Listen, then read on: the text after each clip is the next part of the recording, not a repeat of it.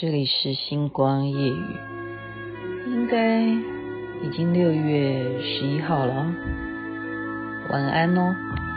昨夜我洒下了泪珠，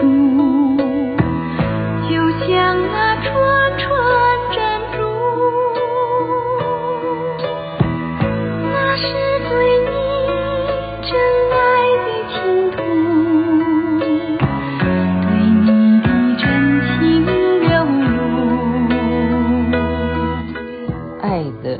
珠，这是黄莺莺所演唱的。您现在听的是《星光夜雨》，已经六月十一号。六月十一号有什么纪念日吗？想不起来。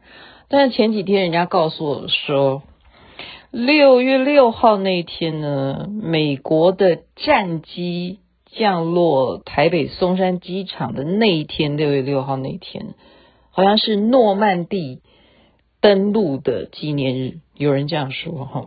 我不知道，所以我就开始算每一天是不是都有什么记录啊？历史上的今天，然后都要回头去看看。但是在前一天，我们看到的是什么呢？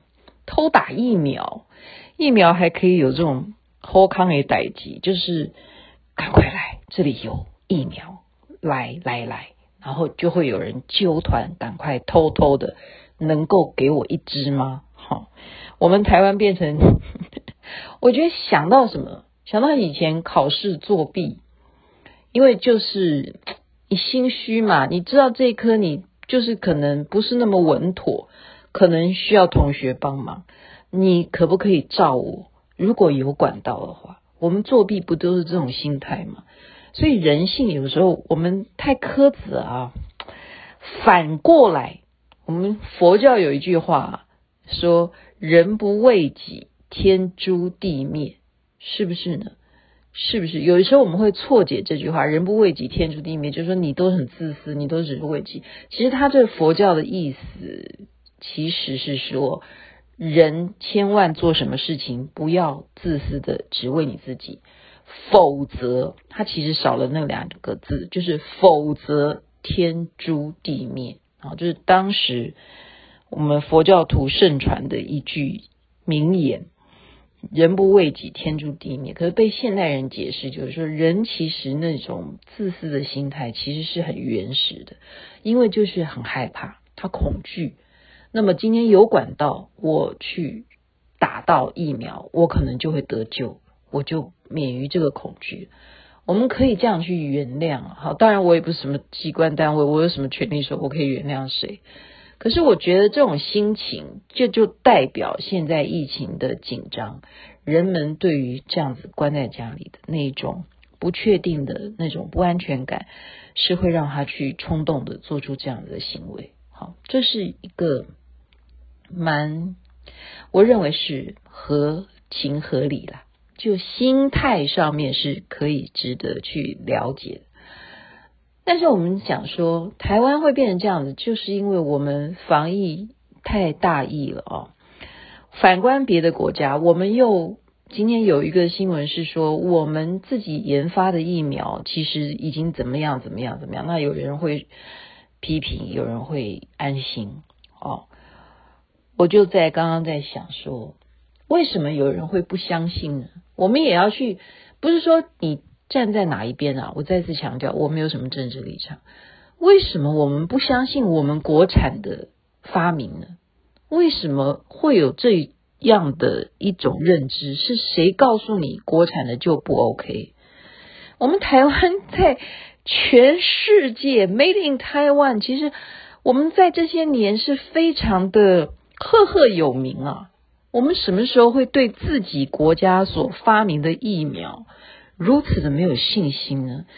结果当然有人会教育我说，因为它的程序上面呢，它不符合什么几期啊，什么什么。当然这也是你们研究学者你们认为该有的科学步骤啊。但我要讨论的只是一种人性。我要想到的是什么？我竟然会去追根溯底到人类到底是什么时候开始对自己？我讲的是东方人啊，对自己没有自信。这要怪谁？我忽然想到，应该怪慈禧太后。为什么要忽然讲到他？因为我就联想起来这一种阐扬媚外啊，我们以前读历史呢，都会学到中国人是从什么时候开始阐扬媚外？那就是来自于我们败在甲午战争，记得吗？其实清朝那时候让整个哈中国文化是。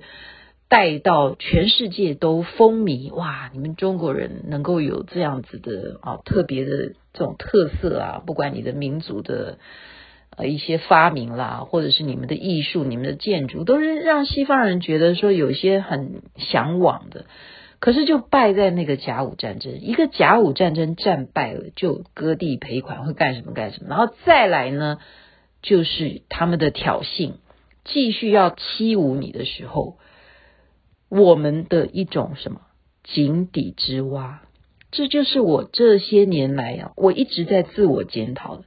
其实我们都习惯于同温层的认知，我们非常非常的狭隘。有时候啦，我是说我啊，我不是说你，我是说我。我们当时中国人就处在那种很狭隘的井底之蛙，不了解西洋人的枪。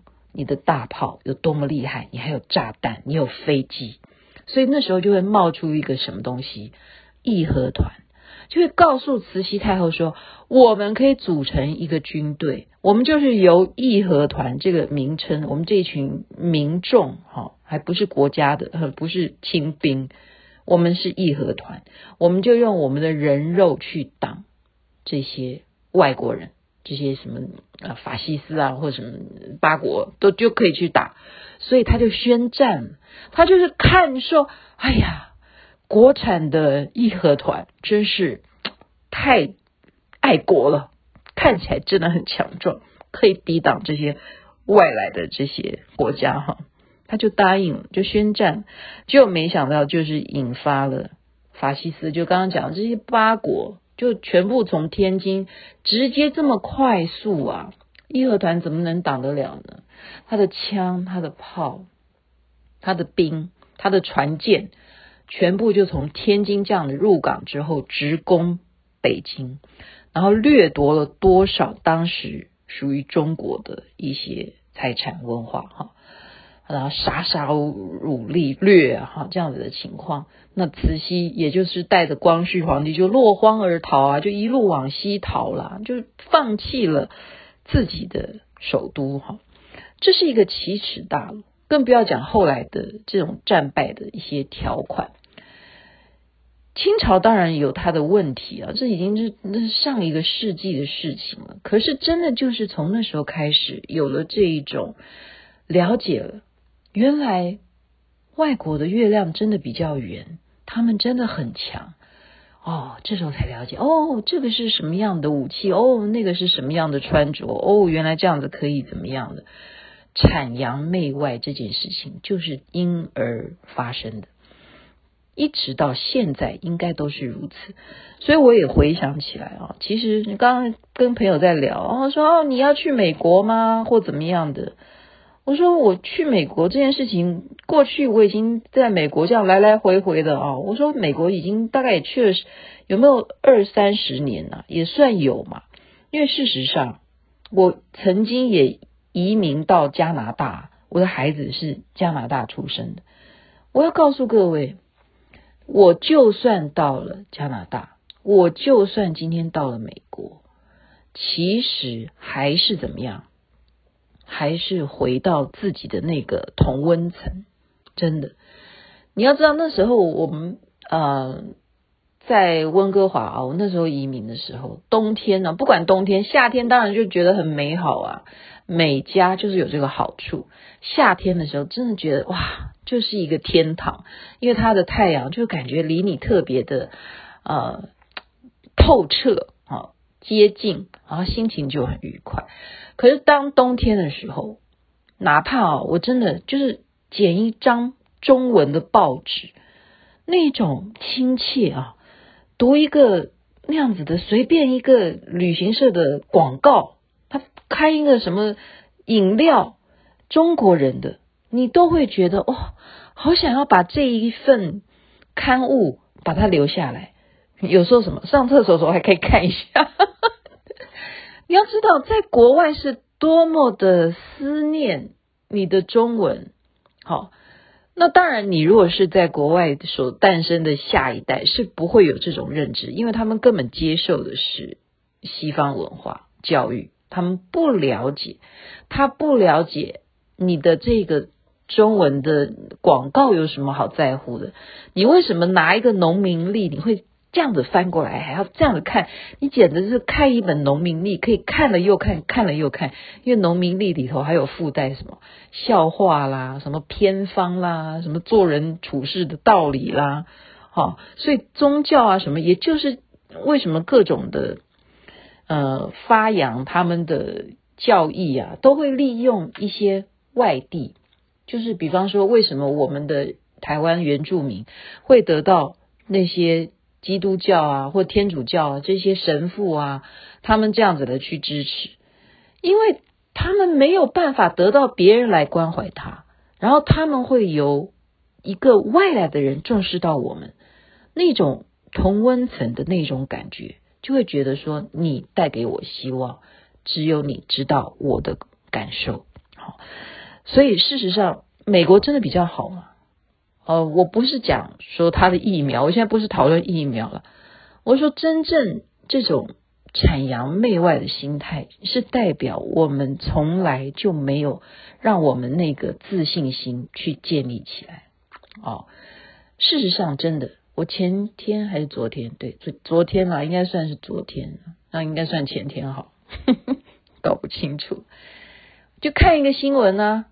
中国的高考，你要知道，高考对于中国人来讲的孩子们来讲的家长们来讲，是多么多么的人生大事啊！他们并没有因为疫情的关系而取消高考，而采取的模式是什么？所有全国的考生是经过核酸的筛检，通过了，你们才可以进考场，包括那些老师们也都是。已经准备好，你一定是接受了核酸检验，通过你就去当监考老师，所以就是执行，他没有二话可说。你核酸不过，你就你就退考吧，你不用考，就是回家好好的隔离。然后我为什么会注意这个新闻？是昨天秀出来他们的数学考题，我就拿给我儿子看，我说：“哎，你要不要看一下他们的高考的题目？”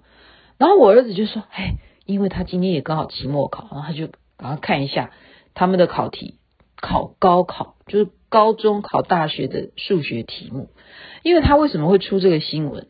就是他们哀鸿遍野，有一些学生啊，我们不要讲哀鸿遍野，这句四个字太太严重，就是难呐、怎么那么难？怎么我们？”好不容易克服了核酸，结果数学的题目还如此的让我们觉得天哪！我到底能不能够回家见爸妈？因为父母都多么的期待孩子能够成龙成凤，对不对？所以这种期望是什么原因？那就是因为我要更强大，我一定要让我自己变得更好，然后我要让我自己很好，我才能够让我的下一代更好。所以人就是不断的要求向上，向上。那么今天我们的所在地有没有给我们这一种进步的感觉？所以我觉得国际观是很重要。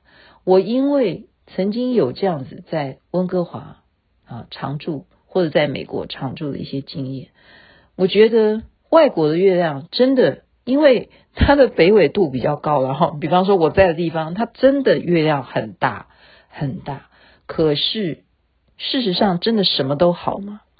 我不认为。所以我觉得这种自信是要有的。你光讲，你说美国好吗？也许他在打疫苗上面，他因为要 push 那个施打的呃人口率，他很快的让你去打疫苗。可是美国人办事的效率不见得那么好。你要做一件事情，他们都很悠哉的，就让你慢慢的等，你等吧，你等吧，等他们的程序，他等他们的流程。所以有什么好，有什么坏？我们今天就是要公平一点，真的不是一味的情绪化。在疫情期间，我认为疫苗打不打，现在大家不要紧张了。你要把你自己的情绪管理好，建立自己的自信，这个是最重要的。你要相信，我是一个正能量的人，我的细胞是正能量的细胞，我。可以去克服我要面对的课题，这才是我们应该有的观念。您参考一下吧。今天时间晚了，这边跟大家说晚安，那边却是早安。祝大家一切美好。